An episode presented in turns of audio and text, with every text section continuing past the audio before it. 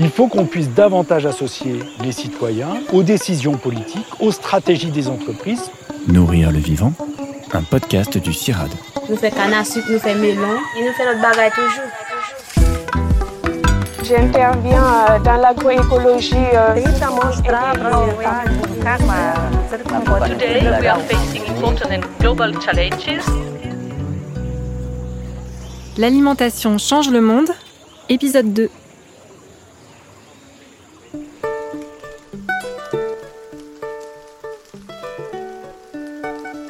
Un jardin de cases, c'est une parcelle euh, en général très touffue, en particulier en saison humide, où on va voir euh, des grands arbres qui dominent. Alors ça peut être euh, des palmiers, ça peut être des arbres fruitiers. Je pense aux arbres qui produisent le ramboutan, aux papayers. En dessous, on trouvera en général des bananiers. Et puis en dessous, on trouvera tout un tas de petites cultures annuelles qu'on appelle des légumes-feuilles, où on va souvent apercevoir euh, des femmes euh, presque accroupies en train de cueillir des feuilles, de biner, d'entretenir. La banane plantain est principalement produite par des hommes, mais il existe des zones où les femmes sont très euh, impliquées, en particulier au Ghana. La majeure partie de la production de banane plantain est coordonnée par une dame qui s'appelle la reine du plantain et qui gère euh, un territoire où ce sont principalement des femmes qui cultivent de la banane plantain et sans pesticides. Les femmes sont celles qui vendent la banane plantain, qui la transforment et qui préparent la plupart des mets pour leur famille. Sylvain Despigny travaille au CIRAD depuis une douzaine d'années. L'agronome s'est pris de passion pour la banane plantain, un légume-fruit qu'il ne connaissait pas du tout à l'époque. L'Afrique centrale et l'Afrique de l'Ouest concentrent environ 45% de la production mondiale de bananes plantain. À 95%, il s'agit d'une production familiale, sur des parcelles conduites de manière traditionnelle en association avec d'autres cultures. La banane plantain, c'est un peu l'équivalent de la pomme de terre chez nous en France, c'est-à-dire que c'est un légume-fruit, c'est pas une banane dessert comme on a l'habitude de consommer chez nous. La banane plantain fait partie des bananes à cuire et donc du coup elle est consommée bouillie, elle est consommée euh, frite et il y a tout un tas de plats quotidiens, elle vient en accompagnement. En Afrique, on peut dire qu'elle vient juste derrière le manioc, la tubercule la plus consommée euh, en Afrique, mais la banane plantain a une place tout autant importante dans l'alimentation quotidienne. La banane plantain est souvent qualifiée de culture vivrière, c'est-à-dire qu'elle est présente dans l'alimentation de la famille pour une consommation directe. Elle est cultivée dans des jardins de cases qui permettent aux ménages d'avoir ce dont ils ont besoin pour se nourrir sur peu d'espace, mais aussi dans des parcelles traditionnelles. Elle fait également partie des cultures qui vont pouvoir être vendues, souvent au bord des parcelles de culture. Une autre partie sera vendue sur les marchés et transportée vers les villes les plus proches. Enfin, une portion sera exportée vers les pays voisins. À ce titre, la banane plantain, elle est particulièrement intéressante puisque un régime de banane peut souvent être vendu pour faire de la trésorerie importante en cas de maladie ou pour payer l'école des enfants. Elle est le troisième aliment dans l'alimentation quotidienne des ménages. Aujourd'hui, l'offre des marchés ne répond pas aux besoins des populations. Ça veut dire que depuis un certain nombre d'années, le prix de la banane plantain augmente sans cesse, alors sous différents euh, facteurs, euh, en particulier euh, la demande de la ville, qui est beaucoup plus importante que la demande de la campagne, étant donné que les populations des villes augmentent. Et la fourniture de la ville en banane plantain ne suit pas forcément cette augmentation. Donc on a certains écrits depuis des publications qui datent des années 2000 qui caractérisent la banane plantain comme un aliment de luxe dans les villes. Ce qui est problématique puisque euh, ça reviendrait à dire que chez nous, la pomme de terre, par exemple, est devenue un aliment de luxe alors qu'on en consomme euh, facilement. Elle est remplacée par euh, des aliments qui sont souvent importés. Un exemple qui est assez parlant pour moi, c'est que la banane plantain peut être transformée en farine, qui peuvent donner lieu à des farines infantiles. Une maman africaine enceinte consomme euh, sa diète habituelle, donc euh, de la banane plantain, du manioc et d'autres euh, fruits et légumes locaux. Lorsque son enfant est sevré du sein, elle lui donne des farines infantiles européennes. Et puis lorsqu'il est sevré du lait totalement, il repasse à une alimentation locale. Et donc du coup, on voit bien qu'on a quelque part une rupture dans l'alimentation de l'enfant, alors qu'il pourrait très bien avoir des farines à partir de manioc, mais aussi de banane plantain et d'autres produits locaux.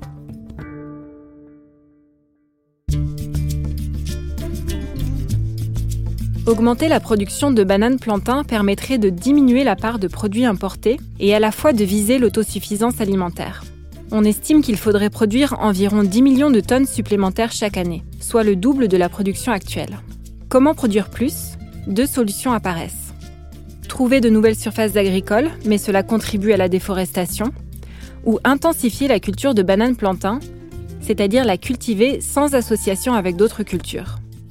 Sauf que lorsqu'on augmente la quantité d'une plante, les bioagresseurs comme le charançon vont se développer largement, ce qui va impliquer l'utilisation de pesticides. Pour les chercheurs, une troisième voie est possible.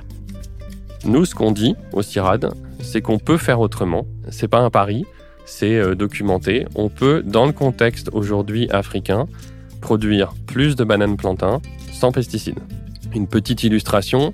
Aujourd'hui, un agriculteur africain, quand il plante 100 bananiers plantains, il va pouvoir en récolter entre 50 et 60 seulement. Les autres seront tombés à cause des différentes maladies et en particulier du charançon. Aujourd'hui, par exemple, on ne lutte plus contre le charançon du bananier avec des insecticides, on le fait avec du piégeage. On ne lutte plus contre les nématodes avec des nématicides qui sont très dangereux. On a des systèmes de jachère qui permettent d'assainir une parcelle et puis dans un deuxième temps de mettre en place du matériel de plantation qui va permettre que la parcelle démarre dans des bonnes conditions et qu'elle ait une pérennité augmentée. Toutes ces méthodes, ces innovations, ces techniques, c'est effectivement de l'agroécologie, c'est-à-dire comment on produit sans pesticides, comment on s'appuie plus sur les synergies qui peuvent exister dans la nature pour continuer à produire correctement.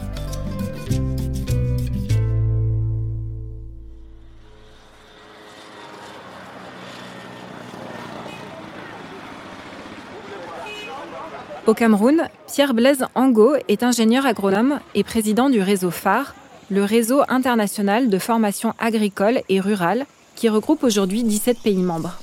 Il est aussi partenaire du projet FABA, la formation agricole pour la banane plantain en Afrique centrale et de l'Ouest, porté par le CIRAD.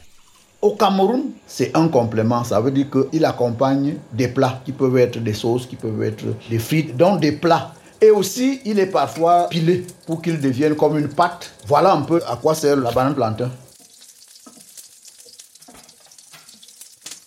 Mon plat préféré, c'est plutôt la loco, qui est un plat de Côte d'Ivoire. Mais je veux pas fâcher mes amis camerounais. Il y a plein de plats, euh, de la banane plantain bouillie, euh, les chips de plantain, mais j'ai une préférence pour la loco. Vous verrez que le bananier plantain est plus dans la zone forestière, dans la zone côtière, dans la zone des hauts plateaux et enfin dans la savane arbustive dans la région de la Damawa. Le bananier, il est assez réparti et du coup, on est à peu près à 8 régions sur 10 où on a le bananier plantain.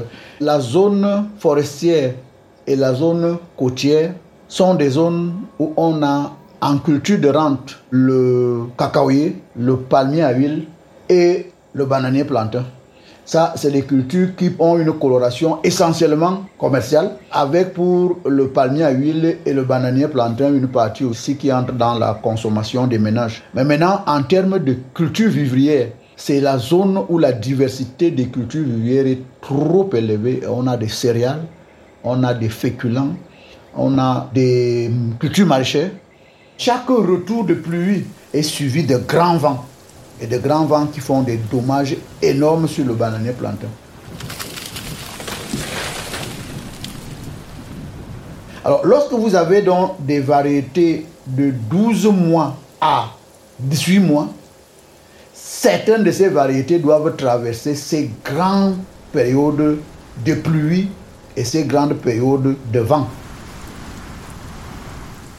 Il faut donc connaître les cycles de chaque variété qu'on utilise. C'est un peu essayer d'avoir une maîtrise sur la connaissance de ces variétés pour surtout savoir à quel moment dois-je planter dans mon environnement pour que je serai à l'abri des grands vents. Surtout qu'il n'y aura pas de régime parce que lorsque grand vent coïncide avec régime immature, ça c'est la catastrophe parce que les grands vents vont forcément faire tomber tous les régimes immatures et c'est une perte énorme.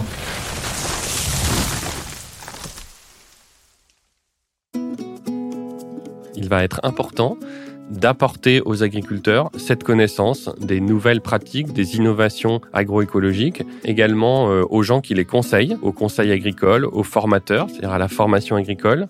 Si on utilise d'autres euh, méthodes culturelles comme les techniques de piégeage et autres qui vont être dans le paquet pédagogique de FABA, on peut visiblement avoir des plans qui sont moins affectés par les insectes sans avoir utilisé les insecticides et les nématicides.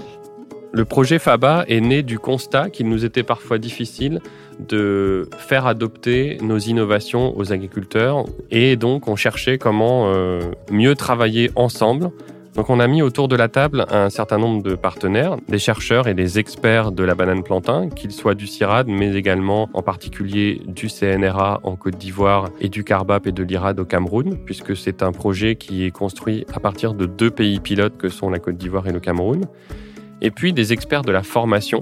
Je pense en particulier à l'Institut Agro à Montpellier, mais également au réseau phare, qui est le réseau international de formation agricole et rurale. Et ensemble, nous avons travaillé à essayer de réfléchir comment les innovations de la recherche pouvaient arriver directement à l'agriculteur et essayer de fabriquer des supports un peu innovants pour faire ça. Parmi ces supports, une quinzaine de vidéos pédagogiques est en cours de création. Elle raconte un peu toute la vie du bananier. Comment choisir la variété, comment trouver du matériel végétal, comment lutter contre le charançon sans pesticides? Ou encore quels engrais utiliser? Objectif, dépasser certaines barrières comme les coûts de formation parfois inaccessibles aux jeunes et aux femmes. À terme, ces vidéos techniques doivent servir de support aux formateurs, dont le discours est indispensable au changement d'esprit. Par exemple, expliquer pourquoi on utilise un piège plutôt que des pesticides là où la vidéo décrira comment fabriquer ce piège. Le projet FABA est financé par le ministère français de l'Europe et des Affaires étrangères. Il a pour but d'apporter cette idée qu'on peut produire autrement jusqu'aux agriculteurs.